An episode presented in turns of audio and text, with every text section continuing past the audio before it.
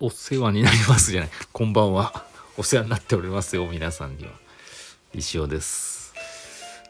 11月、じゃない、ぐだぐだですよ。2月11日木曜日。今、夕方5時、17時33分を回るか回らないか、回ってますね。回ったところでございます。ぐだぐだですよ、今日は。今日は、祝日でしたね。いかがお過ごしでしたでしょうか？あのー今日何やったかなっていうかね忙しいっていうか何やったかももうちょっと思い出せないぐらい午前中あうん。そうかそうか。うん。そうですよ。あのーなんだろうな。最近ね忙しい。忙しいっていうか忙しくないんだけど忙しいみたいな。なんかねやるべきことが全然できない感じがしてます。ついにスニタコもですねもうストックが切れちゃったのですね。次次回更新明日できるのかな？わかんないですけど。そういうのもやりたいなって思ってますけどね。あの 皆さんどうすか？皆さんどうすか？って言われても困るよね。なんだろうね。このやっぱ春。早く春が来てほしいですね。はい。もうくにくにのコーナー行ってここう。いう時こそ。お便りでごまかそう。先生こんばんは。今日は建国記念日で祝日。いつからだったか忘れましたが祝日が変動。ハッピーマンデーでしたっけ？するようになりましたよね。そうそうそうそう。あのおかげでいつが何の祝日なのかさっぱり。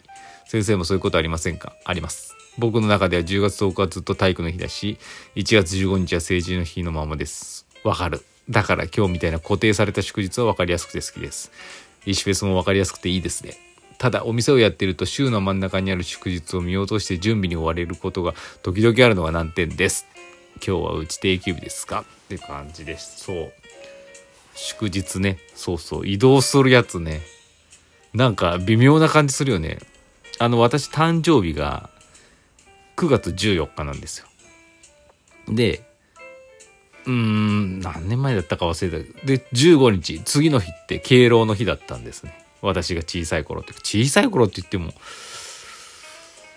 だいぶずっとそんな感じ。だから自分の誕生日の次は必ず休みだったわけです。そしてまあまあ特に何かあるわけじゃないけどなんか嬉しい感じはしてたんですけどいつの間にやら敬老の日もその何？祝日なんか月曜日になったりしましたよね。してますよね。あれ非常になんだろう？なんだかなっていう感じになりましたね。うん何とも言えないですけど。まあそれによってねあのやったって思う方もいると思うんで何とも言えないですけどなんかそうあれですよね。例えば逆に言えば9月15日生まれだった人って今までずっと休みだったのに祝日で。でしかもなんかね祝日だからどっか行こうとかなってた人もいるかもしれない。それが急にあの祝日ずらしますみたいになったわけじゃないですか。ちょいちょいちょいちょいって感じよね。っていう話です。もうなんか面倒だから全部祝日にしちゃえばいいのね。全員がハッピーですよ。なんかこうお金で祝日買えるとかね。あのネーミングライツとかあるじゃないですか。名古屋ドームもバンテリンドームになったんだっけ？まあいろいろあると思うんですけどドームのねああいうスタジアム系の名前を買ったりするのってもうすごく一般的な感じになりましたけどそういう感じのなんかこうもうお金出せばこう祝日にできる制度とかしたらいいです。そのまあお金の額が多いと思いますけどね。前澤さんとかだったら余裕で MZ の日みたいな感じでできるぐらいの。ね。そしたら面白いなんじゃないのって今思いましたけど。どうでしょうか。もちろん私1月あ1月11月14日狙っていきたいですけどね。もちろんあのそんな額いくらなのか分かんないですけどできませんけど。そういうちょっとふとした妄想がね面白かったですね。はい。ありがとうくにくに助かりました。これで半分終わりました。今日のラジオ。レディオ。また送ってください。皆さんもくにくにだけじゃないですよ。このレディオは皆さんのおかげで成り立っておりますのでくだらないくだらないことからためになる情報までお待ちしております。そしてまあ今日ついにいよいよと言いますがスニタコの T シャツの締め切りでございますのでまあ今日つってもまあ明日の朝とかでもまだ間に合うんですけどね。言ってみれば明日のどうだろう。明日の朝9時ぐらいまでだったらね間に合いますので。あのぜひお忘れなく。まあこの機会逃すとですね次は多分夏前ぐらいになるだろうかなと思ってますし。まあそのスニタコをもう一回受け付けるのか新案を出すのかちょっと全然不明ですけど。まああのこの時期ならではのあれなんでね企画なんでぜひお見逃しなく。ホームページとかですね。を見ればあの色味のサンプルとか見えますし。ご検討ください。はい。あとはですね。となんか伝えるべきこと。ああのねちょっとどうでもいいことなんですけど昨日あの石子さんのお客さんでもあり隠れ石師さんでもありあのノートのねサークルメンバーでもある方からですねあの先生が一応先生が「M ステ」に出ていたっていうねあの情報をいただきましてなんだなんだそれはと思った。なんかねとあるミュージシャンが「M ステ」に出てたんですけど、まあ、それがまあ私に似てると見た目がね。でその YouTube のリンクとかも見せていただいたんですけど確かに似てたんですね。なんか誰かっていうとですねえっと私全然存じ上げてなかったんですけど川崎隆也さん。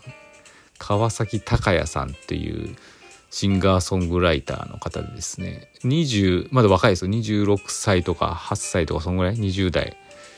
1995年生まれ。26歳かなじゃあ。うん。なんかこうの方だったんですよ。その映像見たらねまあ自分でまあまあ耳とかがすごい似てるなと思ったんですけど石子さん曰くそっくりじゃないかと言ってたんで皆さんもぜひねちょっと調べてね見てみてください。川崎隆也さんですね。川崎は漢字高也も漢字ですけどひらがなでも出てきます。鷹は鳥の鷹ですね。矢はなりっていう字ですね。なりっていう字。川崎はまあ普通ですけど。川崎隆也さん。今ブイブイブイブイグイグイ来てるんですかね。なんか TikTok でね誰かが川崎さんの歌を使ってそれがまたヒヒットのねなんか起点になったみたいでね。非常になんかね境遇私ちょっとそんな調べてないですけど石子さん曰くなんかいろいろ調べるとなんか境遇とかそういうのもね似てるみたいな感じで。はい、なんで私このね川崎さんどんどんどんどんもっともっとメジャーになっていただいて川崎さんのモノマネでねあの私もブレイクしたいなと思います、はい、そんな感じでした。ちょっとまた時間余っちゃったな。どうでもいい話だったですけど。いやでもねなんか今年っていうかさ今年度あの私全然詳しくないです。あの香水の歌ドルチェ・ガッバーナのあのすごいヒットしたじゃないですか。紅白も出たのかな。うん。今年この人が多分そのそのいいなんかそんな感じでね行くんじゃないかなって思ってます。でまああの似てる芸人としてですね是非行ってほしいなと私の持ちネタが増えるんでね川崎です。ちょっとね、声が似てないんでね、あれ、あれなんですけどね。早くね、モノマネをね、取り入れたいと思ってます。そのためにやっぱ、有名になってもらわないと。私が言える立場ではないですけどね。もっともっとね、メジャーになってね、本当に大ブレイクしていただければと思ってますね。川崎隆也さん、応援してます。私もねあの頑張ります いつかブレイクするようにはいこんな感じですかねあと1分ぐらいだっけ？あれ ?Spotify じゃないや。今日グダグダだな。えー、っと、レディオトークって12分でしたっけ？あと1分半ぐらいですね。はい。そんな感じですよ。で、明日は金曜日です。当たり前のことを言ってますけど。いや、早いっすね。明日金曜日か。まあ、あれですよね。まあ、今世間はオリンピックの出現のね、あれやとか、コロナの緊急事態解除云々とかいろいろやってますけどまあなんでしょうねもっとなんかも